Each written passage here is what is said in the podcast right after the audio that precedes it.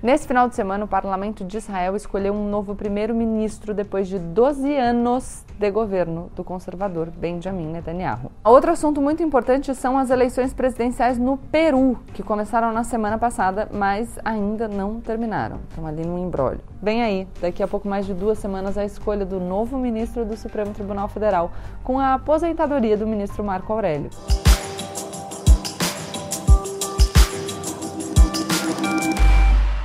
Bem-vindos de volta e a partir de agora, menos emoção e mais razão. Aproveita, deixa o seu like, se inscreve aqui no canal e compartilhe o vídeo com seus amigos. Na semana passada, a gente falou um pouquinho aqui sobre narrativa e sobre como o Bolsonaro sabe muito bem contar histórias e controlar as histórias sobre ele. Hoje eu queria trazer para vocês algumas outras questões e, e, eu vou explicar por que, que eu faço isso. A centralidade do Bolsonaro nas nossas conversas tira todo o ar do debate público. Ele domina tanto todas as pautas que a gente fica sufocado.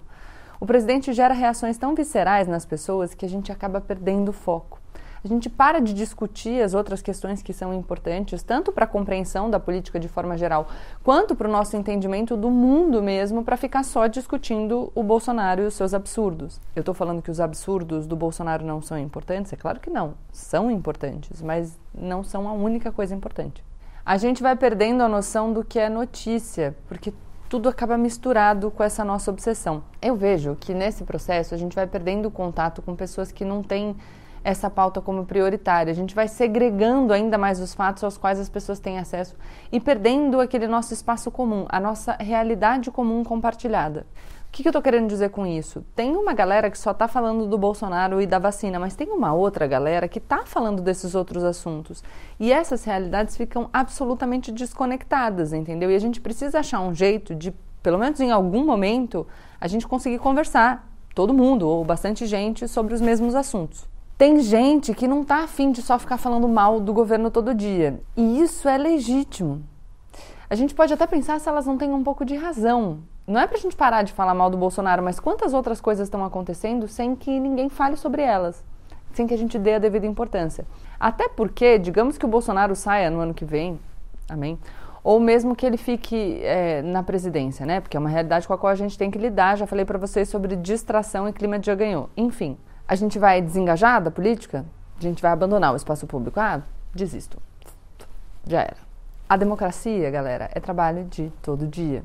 Acontece muita coisa no Brasil e no mundo enquanto a gente está distraído por tenebrosas transações, enquanto a gente está distraído pelo auê do Bolsonaro. Por isso que de vez em quando eu vou tentar fazer esse exercício com vocês aqui no canal, de trazer para vocês notícias que eu acho que a gente deveria prestar um pouco mais de atenção para a gente enriquecer o nosso debate. Nesse final de semana, o parlamento de Israel escolheu um novo primeiro-ministro depois de 12 anos de governo do conservador Benjamin Netanyahu.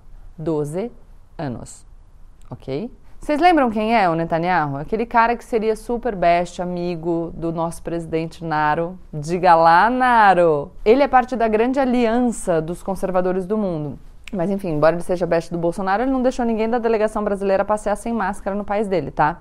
Enfim, e, e lá tá todo mundo, já tá quase todo mundo vacinado. O Bolsonaro, nesses últimos tempos, perdeu o Trump, agora perdeu o Netanyahu, está perdendo todos os amigos gringos que ele tinha, e isso é significativo.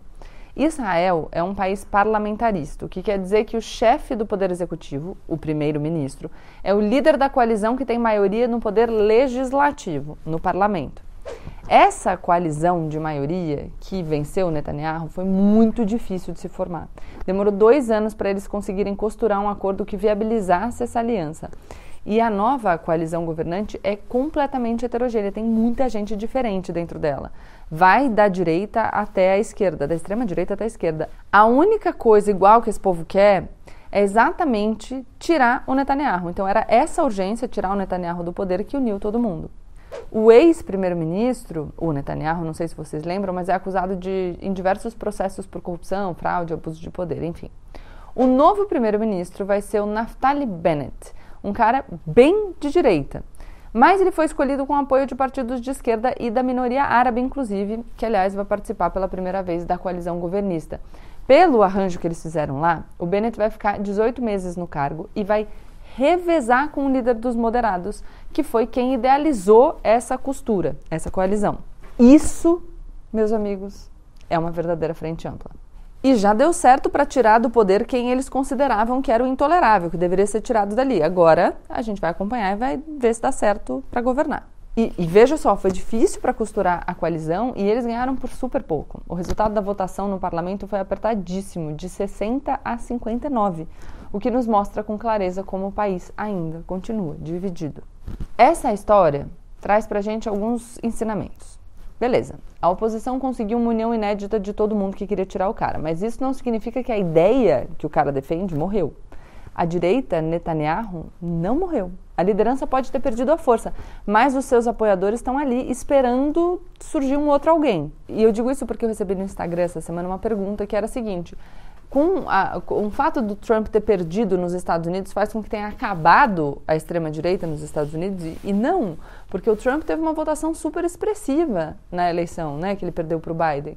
Isso significa que o Trump pode até perder a força, ele até tentou fazer um blog aí meio, meio caído, mas o pessoal que pensa, que, que acreditava nele como liderança, tá lá ainda, entendeu? Não é que essa ideia acabou, não existe mais, de repente, puf, desapareceu. Esses apoiadores, que constituem uma parcela muito grande, agora voltando a falar de Israel, né, uma parcela muito grande do eleitorado israelense, vão precisar ser contemplados por esse novo governo e vão precisar ter voz. Na política, não, é, ganhar não significa que o seu oponente sumiu, só que ele perdeu agora. A política israelense ainda vai ter que lidar com tudo o que fez com que a política do Netanyahu fosse popular por tanto tempo. E essa é uma lição muito importante que a gente pode levar com a gente. Forças políticas não desaparecem com uma eleição. Uma derrota na eleição não significa que aquele eleitorado desapareceu.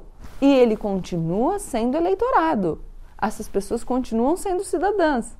A gente fala, ah, o, o governante eleito precisa governar para todo mundo, não só para os dele. Quando a gente fala do Bolsonaro, isso fica muito claro porque a gente não votou no Bolsonaro, ou eventualmente se você votou e se arrependeu, enfim. É, mas isso tem que acontecer também quando quem ganha é quem a gente quer as pessoas que não concordam com a gente e que estão ali no exercício democrático, se são cidadãs brasileiras, precisam ser contempladas. Difícil, né? Porque, enfim, já quando a gente ganha, a gente fala, uff, acabou. Não é assim. Mas vamos lá, outro assunto muito importante são as eleições presidenciais no Peru, que começaram na semana passada, mas ainda não terminaram. Estão ali no embrólio. A política no Peru tem muito do que a gente, como brasileiro, também ouve diariamente na nossa política aqui no Brasil.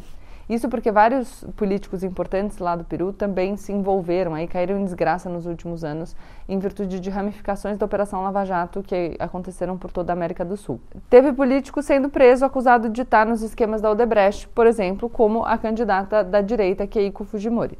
Familiar, né? Teve impeachment também, para dar e vender, o país está sofrendo muito com a pandemia do novo coronavírus. Aliás, com alguns números sugerindo que as taxas de mortalidade são muito maiores do que antes se sabia. O país pode ter o maior número de mortes per capita por Covid-19 do mundo, eles ainda estão avaliando isso. E como não poderia deixar de ser, em 2021, eles também estão sofrendo com uma polarização brutal entre direita e esquerda. O candidato da esquerda, Pedro Castillo, parece ter ganhado as eleições com tiquinho, um pouquinho só, mais do que os 50% dos votos necessários. Mas não levou. Porque a Keiko Fujimori, candidata da direita, que é filha do antigo ditador do país, o Alberto Fujimori, está acusando o que, gente? O que, ela falou que aconteceu? Pois é, pois é, inédito, fraude. Aliás, o Netanyahu também fez um oizinho falando de fraude lá em Israel. Batido, né? Enfim, e sabe, e sabe que é legal? Peraí, peraí, detalhe importante. No Peru, o voto é o quê? Pois é, impresso.